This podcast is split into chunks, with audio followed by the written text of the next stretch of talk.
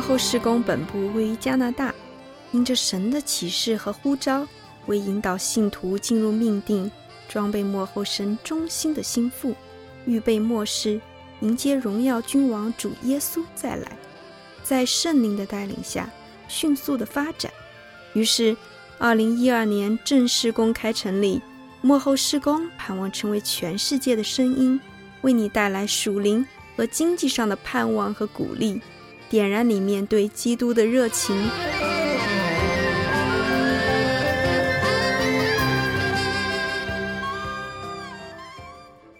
神的话是我脚前的灯，路上的光。你的话照亮我每一步，使我心坚固，叫我稳行在高处。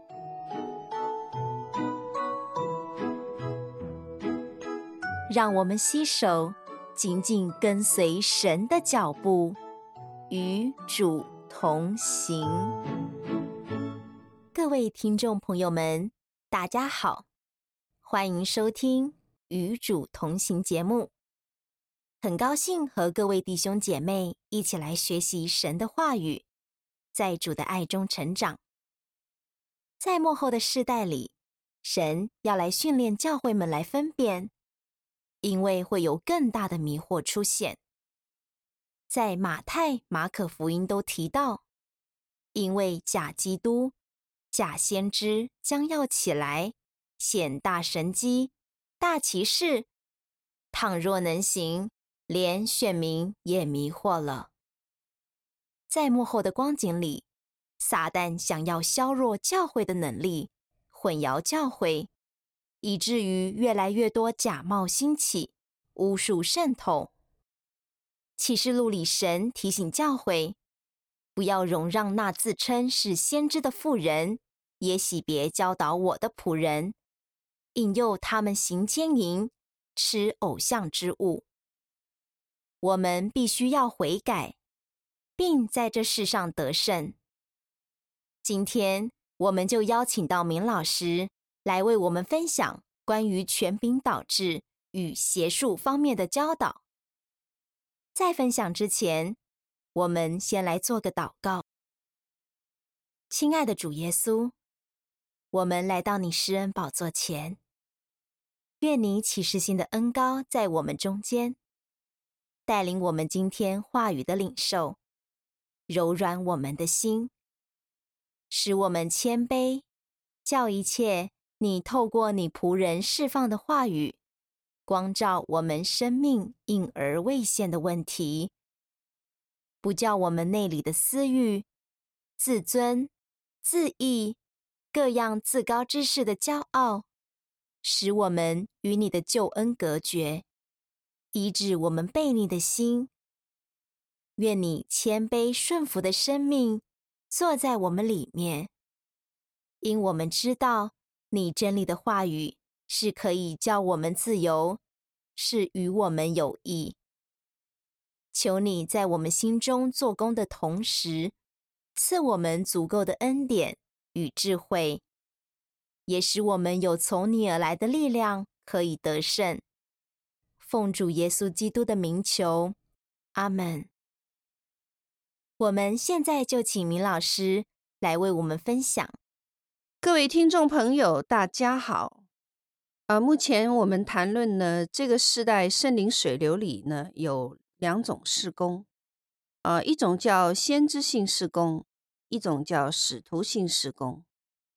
那针对有效的先知或使徒性事工的服饰呢，本身就是超自然的，它的存在常常会造成其他团体的误会或者排斥。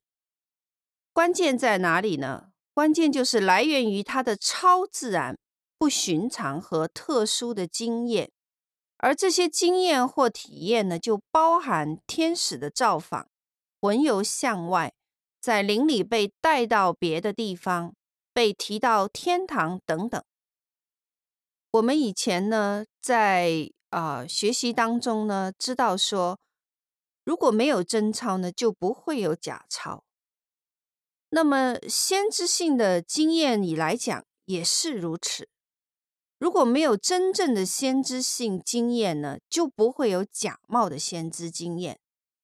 那么，要想了解真实的属灵权柄，才能够了解什么是假冒的属灵权柄。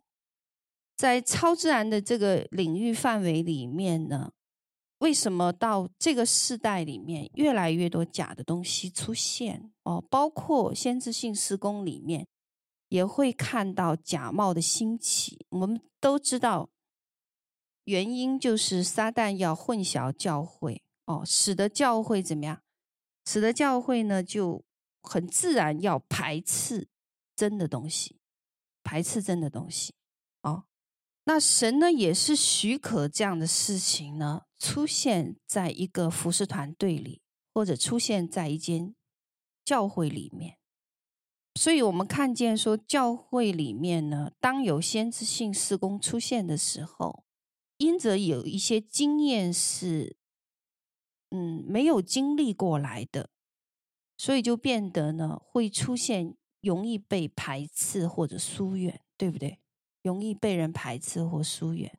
OK，神也许可这样的事情发生，哦，神许可的。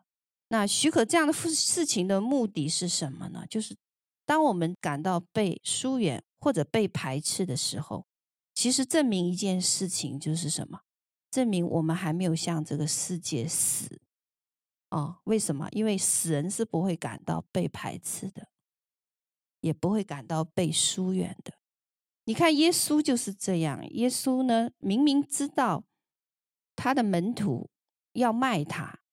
而且知道他们会在他最需要的时候把他抛弃掉，可是他还是愿意跟他们怎么样共进什么晚餐？记得吗？最后的晚餐啊，所以先知性的事工呢，属于神给的这个恩膏或者恩赐，神是不会收回的。我们都知道，我们以前分享过，恩赐就是礼物，礼物的意思是说什么呢？就是说他不会收回。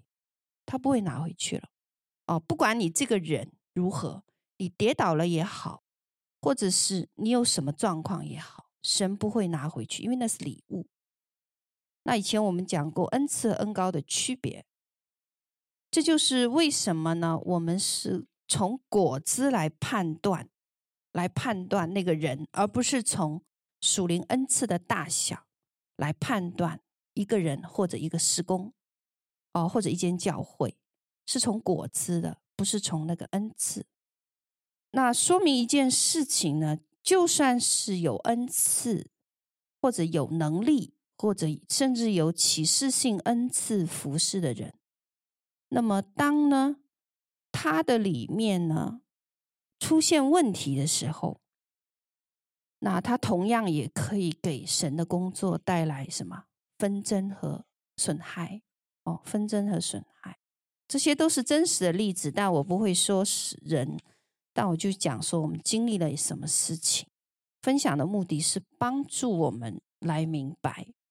我碰到这样的一个事情啊、就是有位领袖，可以说是有个九个姐妹吧，那个姐妹呢，也是可以说是一间教会的领袖，或者是一个团体的领袖。很有意思的是呢，他要求来找我谈话，谈完了以后呢，我就了解说，哦，原来整篇内容就是要指出施工里面有些什么错误的事情。那本来这个并不是不好的，但是我提出你要指指出施工的错是在什么地方，我需要一个见证人，但是对方就拒绝要见证人。就变成私私下聊天啊，那其实这样子呢，已经违反一个原则。透过对整个施工的评价呢，当然那个评价就包括了他接触的所有人，也就是说，结论就是他接触的所有人基本上没一个是没有问题的。当然，我们知道人都有问题，这种情况呢，就让什么？他会让什么领袖产生罪疚感？就是我们带领的团队，或者是我们周围的，没有一个同工都都好的，哦，都有问题。哦，就全给他讲完了，就是这个也有问题，那个也有问题，然后这个也有问题，那个也有问题。在在我们的团契里面呢，哦，并不是他并不是组长或者叫并不是领袖，可是呢，因为相当有恩赐哦，因为毕竟也也是一个教会或者是一个团契的呃领袖，所以呢。在职权方面呢，就产生用恩赐来掌控的问题。当论断出现的时候呢，就出现一件事情：论断别人的目的呢，就是要拉拢其他的人。当这些事情发生的时候呢，我就回头来看这样子的事情哦。很特别的是，这是第一件发生的事情。那在发生以后呢，那我我就在神面前去寻求，说主，我们确实是有很多问题。那在问题的当中呢，到底神你要向我显显明的是什么？到底是什么？在这样子的一个呃交谈里面呢，其实我们就很快就发现说，这已经是一种巫术，巫术的一种。那巫术的一种呢，就是急着压力。把一个人的意志呢强加在另外一个人身上。那你们如果看过事工里面发布的一些文章，大概也明白巫术是什么。巫术背后是一个灵，但是呢，它是出于肉体情欲做出来的，它属于肉体的范围。巫术除了灵的范围以外，它还出现一个叫做肉体情欲的范围。这种呢，就是外来的巫术。那外来的巫术呢，在世界上人呢，我们听过的人都明白说，一种叫白魔法，一种叫黑魔法。有没有听过这个说法？用黑魔法的情况是很少的。我讲的是巫术哦。为什么？因为黑魔法一看就看出来了，一看就知道你是个坏人，对不对？白魔法不一样。那落入这种情况的人呢，本意是好的，他的本意就是他的心本意，他的本意是好的，但是呢，因为呢，他不敢对人怎么样说他的情况，或者直说他到底想干什么，所以他就会用迂回的操纵的方式得着那个控制权。比如说，我单独找某某领袖谈话。我会跟他说：“哦，这个人不好，这个那个人在你旁边的也是不好的。然后还有这个人呢，你注意了，你不要亲近他。然后还有那个人呢，你要小心，他可能会拿你的什么好处。那这种情况呢，就是我们刚才讲的叫做白魔法，那是在巫术的一种，是什么呢？就是他是用迂回的方式得着那个掌控权。”如果这个领袖呢，一旦听从他的建议，那很快就落入这一个巫术里面了。呃，我们都知道，这种施加影响力的方法呢，就是要代替原来那个领袖的位置。因为呢，挑别人的错呢，就使那个人呢，处于被批评的情况下，他会退缩，他会害怕。因此，碰到喜欢论断的人呢，我们发现说，这样的人呢。对另外一个人的影响力，就是那个人会害怕，而且会退缩。这就为什么我们鼓励的是造就和劝勉，而不是批评和论断。随着批评和论断呢，就出现另外一种方式，就是变得是利用矛盾来掌控。什么意思呢？就是我论断这个人、那个人，还有这个人，挑这个人的错，挑另外一个人错，再挑那个人的错，那他们就有矛盾了。那有矛盾以后呢，这个人呢就很容易怎么样拉拢一些人，来使得利用这个矛盾得着了一些利益。为什么？因为我们人呢都希望在人际关系中是被爱和被肯定的，所以呢，最容易的是被最亲近的人控制。哦，为什么？因为我们需要那个关系，我们需要被爱和被肯定。所以你看到在家里面呢，有几个孩子的时候，我们发现说，小孩子对这种事很敏感，非常敏感。一旦看到父母之间有矛盾的时候，他就马上知道怎么利用那个矛盾来怎么样得他想得的东西。这种呢，也是巫术之一。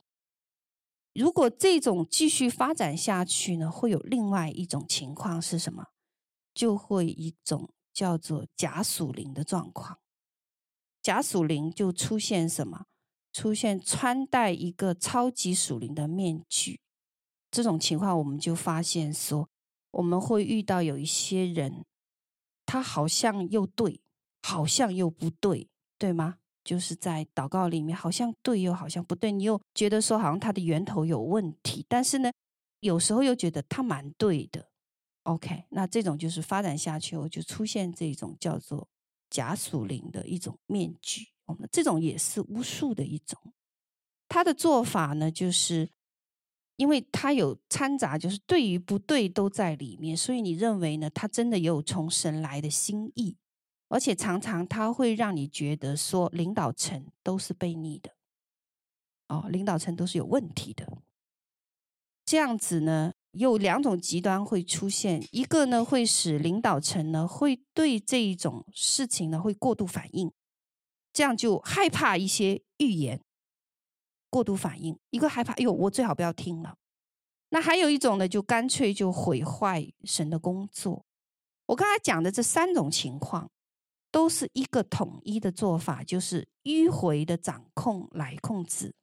哦，那迂回的掌控呢，来进行控制的时候呢，其实是在那个实际交往中，他做了一件事情，就是什么？践踏和侵犯了权柄的范围，在对方身上建立一个不合法的权柄，就是越过界限了，越过了本来这个人的权柄范畴。如果越过界限，就是违反爱的律的哦。所以做领袖的要辨认出来。刚才我讲的三种情况，第二种呢，碰到这样子情况的人呢，你你自己会发现你的反应有问题。什么问题？你的判断力会下降，我分不清楚哪个是对的，哪个是错的。第二个呢，你会觉得你常常晕晕的。你有一个很很大的特征，就是你早上没有办法再早起。然后呢，就算你勉强起得来，你会昏昏，就是想睡觉。就是你祷告的时候，你就是想睡觉。当这种情况出现在你们早上起来祷告，或者是你们要祷告的时候，你们就要回顾一下，是不是你们生命当中遇到了巫术的情况？这是一种方式哦，这是一个例子。第二个例子呢，就是情绪的部分。那情绪这个部分呢，我相信我们很多领袖都遇到过，包括在家里面都会遇到过。那我讲的领袖，如果是做丈夫的，那你就是家里的头。我相信你也遇到过，就是什么被情绪掌控，什么意思？就是常常呢，在这个时候呢，你发现有一个状况，就是特别是孩子，孩子用情绪掌控父母是很容易的。就是我今天妈妈你不给我买这个玩具，那对不起，我今天不吃饭。或者呢，我就哭给你看，对不对？我哭哦，我在地上打滚，这是用情绪的问题。那还有一种呢，就是什么？我们都知道说，家里是有家里的这个权柄的次序，家里有，教会也有，施工也有，然后社会上也有，然后呢，工作关系里面也有。那情绪掌控的时候呢，就会出现不尊荣的情况，特别是将什么关系和情绪放在权柄的次序之前，将关系和情绪放在权柄的次序之前。那这是什么意思呢？就是说，有一些在工作关系里面，我们会看到这样的例子，或者是在服侍的关系里面会看到这种例子，就是说，你要先。安抚我的关系，我跟你的关系，我才尊荣你，不然我不会理你。这是一种方式啊，啊，还有呢是，如果呢你让我不高兴呢，我就可以不理你，我也不跟你互动，我也不回应，然后你也不要来碰介入我的事情。那这种出现的原因在哪里呢？其实是一种生命当中还没有被治愈的一种属灵的伤害，属灵伤害。那我们在利未记二十一章二十节会看到这种情形。利未记二十一章二十节，他说呢，在旧约时代的话呢，他讲到说，如果这个祭司呢长癣、皮肤病，长皮肤病的时候呢，他是被禁止侍奉的。那什么是癬呢？癬呢，就是比喻呢还没有治愈的一个创伤。那如果在属灵里面，它也是适用的。所以，当一个人有癬的时候呢，其他人就不能接触他。这个是旧约的一个利未记二十一章的一个比喻哦。那他实际在讲一件什么事情？他在讲说，如果我们生命里面有没有治愈的属灵创伤的话呢，其他人就怎么样，不能接近我们。那我们自己本身也就没办法发挥我们的职权了。为什么呢？是因为呢，生命里面呢还呃。有曾经被拒绝、有苦读，或者是还没有治愈的创伤，那么在做这样子的服侍里面哦，包括在传道的服侍也好，说预言的服侍也好，或者其他的服侍也好，那是带着这个创伤来服侍，这个情形呢，就会出现刚才我提到的这个用情绪来掌控的问题。打个比方哦。如果说呢，一个两岁、一岁的孩子包尿布呢，我们是可以接受的。但如果一个十八岁的人还在包尿布的时候，我们就觉得他有问题了。为什么我们会觉得他有问题？所以呢，我们不能让一个两岁的孩子去做一个十八岁孩子应该做的事情。这是在服饰里面需要需要领袖去明白。所以量给他的份。神知道他的程度到哪里，所以量给他的份就是按着他生命程度的大小来量给他的。哦，那我们对领袖的要求呢，也是按着什么？他生命的属灵程度来对他的要求。所以有时候神宣告那个管教或审判的时候，其实神对呃人的一个忍耐哦，往往远远超过我们通常愿意忍受的。所以神的那个忍耐是比我们更长久的，但是呢，当神呢真的出手的时候，我们就知道一件事情，就是什么？他的忍耐已经到了一个极限了，所以他才伸出杖来管教。这也就是为什么大多数的父母呢，对自己的孩子会比对别人的孩子更有耐心。那我们神也是这样，他会比。比其他人对我们更有耐心，但是有一点，一旦他出手管教的时候，说明他的忍耐怎么样？到极限了，所以他才打，不然就不会打。但是有时候我们发现呢，我们呢却比神呢更能容忍罪恶。有时候的一个另外一个极端就是，我们比神好像更能容纳罪恶，这种叫做不圣洁的怜悯。那么神对。他要管教的人，他已经心存怜悯。但是呢，如果我们不晓得神的律，我们不站在神的那边来包容这种恶的时候呢，其实我们就是在容忍。这是两个极端，这两种极端都是什么？我们把神代表错了。哦，两个极端都是让我们把神代表错了。那我们要晓得说，神派给我们服侍的权柄。越高的时候，越大的时候，我们负的责任也就越重。那为什么呢？是因为我们记得摩西的例子，他击打磐石两次。摩西击打磐石两次，他有他有没有事情？他有很严重的事情，就是他不能进迦南。那其他人呢？像他那样发怒呢？一点事都没有。哦，一点事都没有。所以有时候呢，作为领袖来讲呢。有一些在外院可以马马虎虎事情，可是到至圣所呢，就会成为立刻毙命的事。所以，当神赋予的那个权柄越多的时候，责任也就越大。那也就是变得我们必须要更多的依靠神，越少的靠自己。所以，做领袖的，我们要明白说，神对他的要求是是高过会众的。刚才提到一点是说。在服事里面呢，我们会看见一件事情，就是把关系和情绪呢放到了权柄次序的前面。那原因出在哪里？为什么会有这种事情出现？哦，其实很容易分辨哦，在家里面是最容易分辨。小孩子是这样时候，你就知道，嗯，他在玩巫术了哦，所以你要怎么样？你要来抵挡了。这样子的情况的原因出在哪里？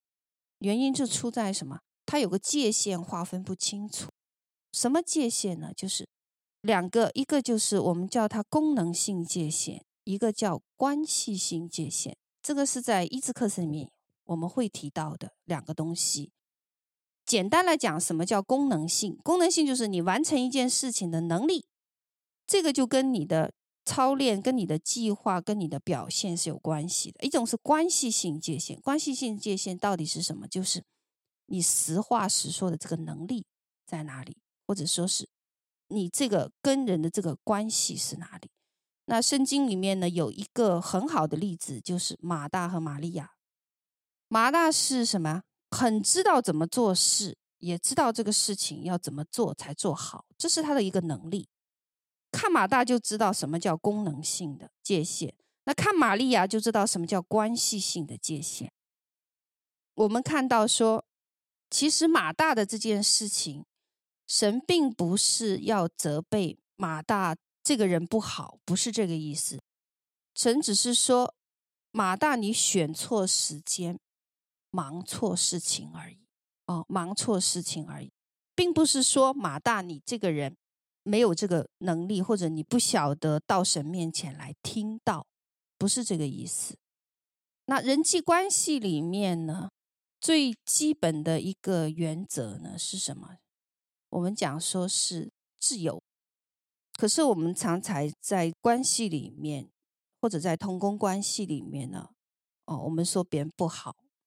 那当我们这样说的时候，其实是因为这个人他不照我们的意思去做，所以我们就会容易论断。当别人不做我们要求他去做的时候，而选择做他们自己认为对他们最有益的事情时候，我们常常会怎么样？把对他们的爱收回去。圣经里面呢，我相信我们看到过神是怎么处理这些问题的。当我们了解神处理这些问题和尊重这个关系的时候，我们才能跟什么神建立一个很亲密的关系。所以，我们看到约伯有一件事情：当约伯的生命遭遇难处的时候，其实他是非常希望神能够出手救他的，对不对？可是我问大家，神是不是有选择权可以不救他？有没有？神有没有这个自由？有，神完全有自由说，我可以不救你，约伯，对吗？所以，我们有时候我们没有办法表达，就是我们自己不知道，原来我们活着其实要感恩的原因是，神完全有自由选择，我可以不救你，你落到那个境况，我可以不理你的。我们晓得说，后来呢，神没有马上把灾难拦阻的时候，约伯呢有没有内心表达对神的不满和怒气？有没有？有，他有抱怨呐、他的几个朋友有没有表达对神的不满？有哦。可是神都鼓励了什么？诚实，鼓励他诚实。我们知道说，约伯呢从来没有在心里认为神不好哦。他总是说什么？他说：“我接受这一切，对吗？”哦，他最有名的一句话是什么？赏赐的在谁？在于耶和华，收取的也在于耶和华，对不对？尽管他其实心里面是有疑问，甚至呢后面是有一些抱怨的，但是始终他没有终止跟神的这个关系。虽然呢他不了解神为什么要这样对他。可是呢，他晓得他要尊荣神的这个界限，就是尊荣什么？神的自由选择权。尊荣神的自由选择权，好像听起来很奇怪，是不是？啊、但是确实，神给了人自由选择权。那神自己有没有自由选择权？他有，他也可以不救我们，完全可以。哦，完全可以，因为他也有这个界限。所以我们看见约伯对待神是一个很特别的例子，就是他没有终止跟神的关系。虽然他里面不明白为什么，他也没有看见神马上出手救他。即使心里面有很多的疑问，但是他并没有因此不爱神或者不敬爱神。这才是一种真正的关系，这才是一种真正的关系。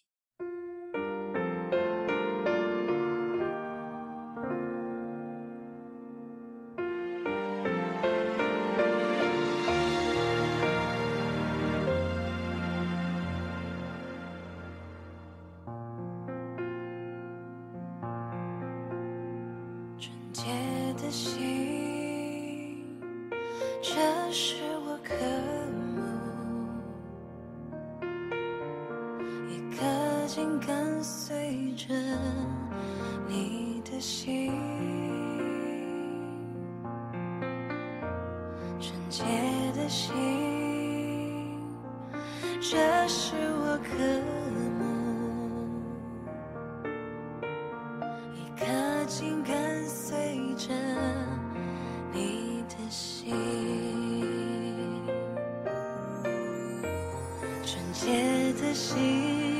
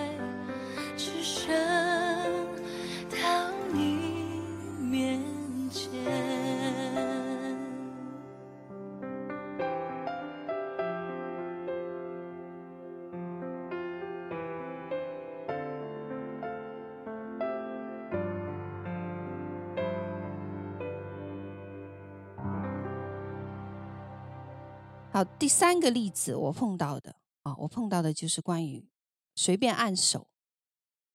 在这种情况发生的时候，我们通常发现也是没有次序，哦，也是没有次序，不尊荣当地的权柄。那我碰到这样子的一个例子哦，就是有一个人哦，他呢就是对本地的牧师说呢，他已经呢被神赐予何等何等何等厉害的权柄。打个比方啊，比如说这个多伦多区域上空的权柄呢，都给了他。他到了一间教会呢，他就说：“嗯，呃，现在神已经把这个多伦多上空的权柄给了我了。那给了我，我要做一件事情。他说做什么事情呢？他说：哦，这个姐妹你出来。”我要把这个恩赐恩膏传给你，在当下呢，在那个聚会里面啊，还有权柄在的，就是有当地的权柄在，所以呢，他就跟当地的权柄讲说：“他说，牧师啊，我呢，就是神已经把这个权柄给我了，那你也出来，我要把这个恩膏呢传给你。”OK，那这个例子呢，是我们可以看见说，这个是有问题的。这个就是没有次序、不尊荣当地权柄的事情。通常这样子的情况的人呢，他呢会有一个表现，就是容易夸大他的经历。一旦人呢做夸大自己经历的事情，通常就会越过启示和算命的界限。有一些人常常把先知当成是什么算命的？为什么？因为他们认为说。你能帮我解决我没有解决的问题，但实际上呢，启示和算命是有很大区别哦，因为源头不一样。那通常这个情况下呢，为什么会有这种表现存在？就是因为自己里面有个动机不对哦，有一个动机不对。当动机不对，只是为了追求这种属灵经验的话呢，通常就会错误的源头就敞开了。那所以，自私的动机来追求属灵恩赐的时候，是很危险的，是很危险的。所以我们看到说，有一些属灵恩赐啊，竟然要奋斗得到；有些人是靠奋斗得到的。我要祷告多少个小时，我要进食多少次，我就是为了得到那个恩赐。我们要明白一点：假如一个人真的被呼召成为先知或使徒的时候，他是不需要奋斗的，启示自然领导。为什么？因为那是职分的问题，职分的问题。打个比方，就是如果他是一个苹果树的时候，他不会担心他将来长的那个果子叫不叫苹果，明白我的意思吗？他一定叫苹果，因为他自己知道他是一棵苹果树。被呼召做先知或使徒的，他很明白。他不需要奋斗拿到启示的，所以呢，你是真苹果树，苹果自然长出来。这才有约翰福音七章十八节提到的一件事情是什么？人凭自己说是求自己的荣耀，唯有求那差我他来者的荣耀，这人是真的，在他心里没有不义。所以我刚才举的那个例子，你们可以看到，这个人是什么？就是。他凭自己说要求那个荣耀，对不对？我得着了多伦多上空的树林权柄，所以我有权柄怎么样来把恩高赐给你这里个教会的什么什么牧者？这样子呢，凡是从奋斗和自夸得到的影响力，就会成为一个陷阱哦，就会成为陷阱。这种呢是有问题的。那如果不是职权呢？如果不是他的职权范围呢，他更不应该按手，更不应该给当地的领袖按手。当他做这个事情的时候，其实他在做一件献祭的事情，就是什么呀？为某某领袖按手，或者为不尊荣地方的权柄为某人按手。你知道在圣经里面这个比喻成什么吗？就是比喻成献祭。献祭在圣经里面有一个比喻很特别，叫做献燔火。献燔火就在利未记十章一到二节讲到这个故事的时候，是讲什么？亚伦的儿子谁呀？拿达、亚比户拿自己的香炉，盛上香，呃，盛上火，加上香，在耶和华面前怎么样？献上什么？燔火，就是耶和华没有吩咐他们的，哦，没有吩咐他们的。于是呢，就有火从耶和华面前出来，把他们浇灭，他们就死在耶和华面前。这件事情呢，就是一件献反火的事情，跨越自己的职分和职权，做献祭的事，这个就是什么？献反火。所以有时候我们看到，当跨越职分去做一件事情的时候，就是献反火的，献反火的事情就出来了。在利未记的十章这个故事里面，本来呢，神只是设立亚伦做祭司，高油也是倒在亚伦身上的，所以关于侍奉奉献的事呢，是命令亚伦来做。那他的儿子是做什么？也是在这个事情上有份，但是呢，他是帮手。因此亚伦呢，就是吩咐他的儿子们：“你可以帮忙我做这些事情。”但是呢，神并没有叫亚伦的儿子们独立做祭司。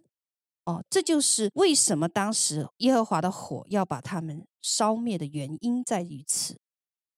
那么九章就说了，亚伦献祭，儿子们在旁帮助，所以亚伦不动，儿子们就会不动。如果儿子们擅自出头去献燔祭的时候，那就是反火了。哦，反火是什么意思呢？反火呢，在这里的属灵含义就是不服在那个秩序和权柄下面侍奉神。侍奉神是神发起的事情，不是人发起的。但是反火呢，是由人发起的，他的背后的动机就是不遵循神的旨意。所以这个就是反火的事情。神的工作呢，通常是权柄相互搭配的。哦，相互搭配的，所以我们才看见说，有拿达和雅比户要搭配亚伦做事。那么巴拿巴和提摩太呢，也是帮助保罗做事。我们看见说，神就要求说，在麦基洗德的等次里做祭司，其实是指的是搭配相互服侍神，对付我们刚才提到的得胜的方法。得胜的方法呢，第一个。如果你感觉呢，你被冒犯了，能够帮助你逃避这个陷阱的，就是什么？饶恕，饶恕哦。因为呃，传道书七章说，人所说的一切话，你不要放在心上，恐怕听见你的仆人咒诅你，因为你心里知道自己也曾屡次咒诅别人。就是讲说什么？如果被冒犯，你不要放在心上，而且你要饶恕。那如果对付刚才我提到的假冒的权柄怎么办呢？就是谦卑了，谦卑才可以对付假冒的权柄，因为有真的权柄才会有假冒的权柄。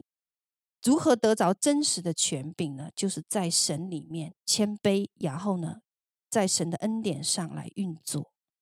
而假冒的权柄呢，是站在他自己的位置上的，而不是站在神的这个给予的这个恩典上。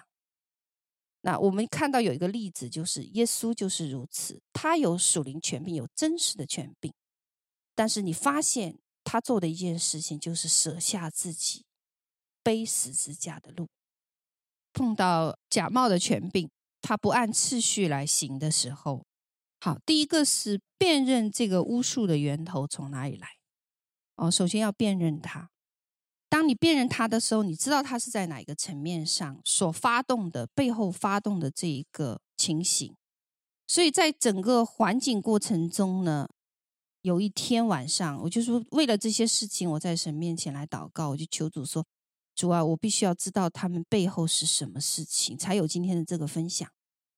神就让我看见呢，就是突然间有一条黑色的蛇出现。是突然间出现了，并不知道它的来源在哪里，就是突然间就看见了，我就明白是说，它已经从巫术的运作已经长到邪术了。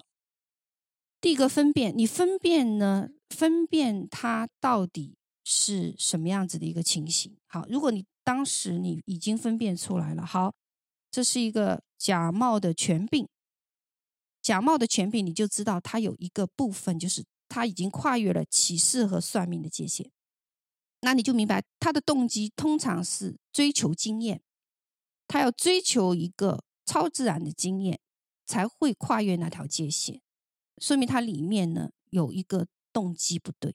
那自私的动机不对呢，要想帮助这个人，这个人是需要做更深层次的内在医治的，但是要他愿意才对。我们呢，在这种情况下呢，我们自己呢，要有正确的动机，就说你不能落入到跟他相同情况，因为他施展巫术的目的是让你落入跟他差不多的情况之下。那所以这种环境之中，你一定明白说，那怎么拿到真实的权柄？当你在神面前谦卑来领受，和谦卑在神面前。来放下自己地位的时候，你就得着那个。得着权柄的目的是做什么？就是对付那个巫术。那这种巫术呢，在灵里面呢，可以得着被对付。我自己的经验来讲呢，就是当我看见这样子一件事情出现的时候，我做的第一件事情是到神面前求主帮助我，因为我自己对付不了他。我看见了，我也知道他出现在这个施工里面，但是我没有办法去自己做些什么事情，所以做的事情就是到神面前来寻求和祷告。结果呢，在这个礼拜之前的某一天，我突然间神就将那个权柄落下来，我就看到那个权柄下来，就回到原来起初的这个环境里面。那么，在这个异梦里面，我重新回去那个环境，然后呢，那条蛇的头就被钉在了墙上，身体就分开，我就知道说，从灵里先得着那个权柄，然后你才在肉体上来处理这个事情。因为这样的人，他有两个部分你需要处理，一个是他背后属灵里的问题，一个是魂，你要怎么处理？那这是对付假冒权柄的最好方式。那对付巫术和邪术呢，要做四件事情。第一件呢，先分辨，分辨刚才我们提到的这种情况，到底属于哪一个类别？属不属于没有治愈的属灵伤害，还是属于不在职权范围之内？第二个呢，是要担负神量给的那个职权哦，担起那个责任来，不然的话，别人就会，当你不担那个责任，别人就会使用巫术怎么样？把你那个责任拿走，就会怎么样？很自然就会代替。第三个呢，是要设立界限。还有一点要很重要，不惧怕。当巫术来临的时候，不要惧怕，不惧怕人，敬畏神，不惧怕人，敬畏神。好，好了，我们就分享完了。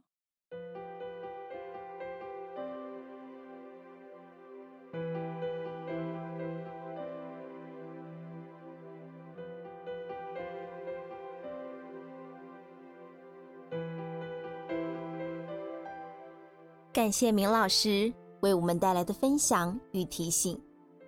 这样的教导，其实在教会中是很少有的，甚至是很陌生的。但这却是关乎整个教会与弟兄姐妹生命的成长一个很重要的关键。感谢神的怜悯、亲自的带领，并透过环境的兴起与属灵征战的过程。使我们有分辨的学习机会，来对付生命问题的功课。神的话大有能力，神的权柄高过世界一切。神重视次序与顺服的心。愿我们透过这篇分享的信息，能得胜在巫术上面的权势，让神的谦卑柔和坐在我们的里面。抵挡骄傲，使我们都能成为合神心意使用的器皿。愿主祝福每位听众朋友们都能得着神的能力与信心，有能听的耳，心存敬畏基督的心，弟兄姐妹彼此相爱合一，有智慧的设立界限，在爱中彼此顺服。愿我们都能在幕后的世代中站立得住，不被迷惑。感谢主，祷告奉耶稣基督宝贵的名求，阿门。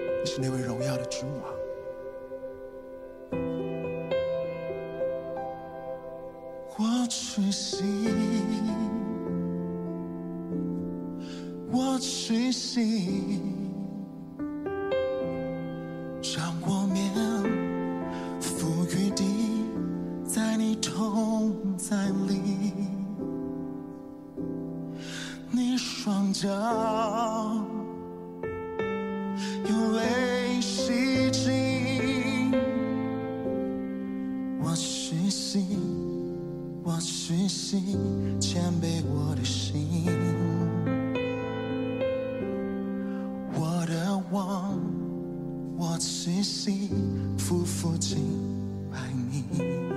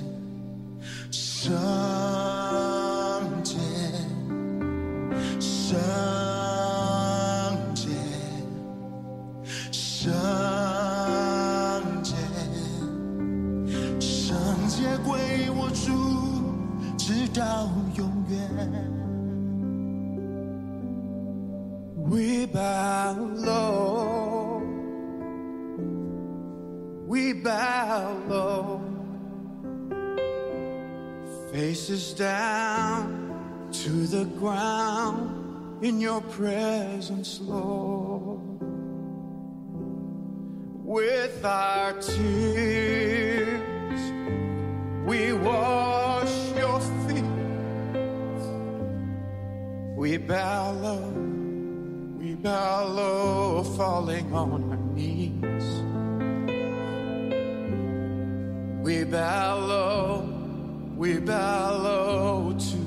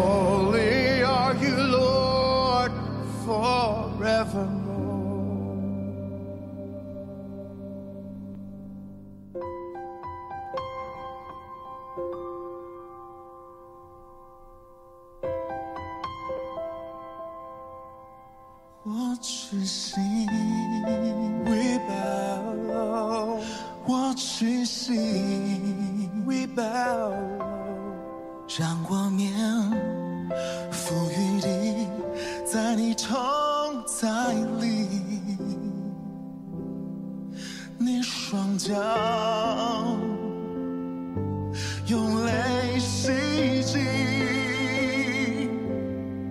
我痴心，我痴心，谦卑我的心。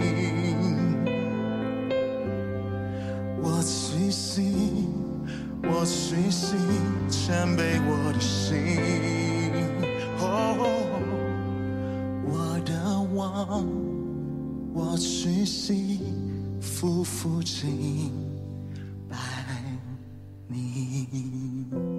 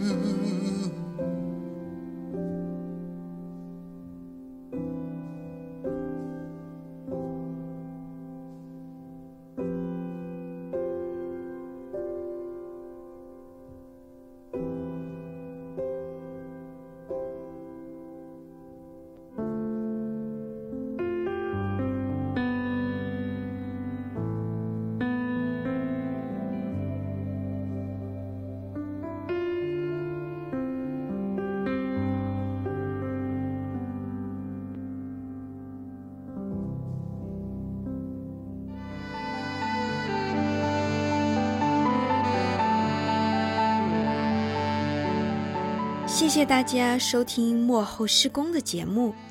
如果你想和我们分享你信仰上的问题，或者收听后的见证，欢迎与我们联络。我们所有的费用都是由弟兄姐妹奉献支持的，也希望你能够参与帮助神国的需要。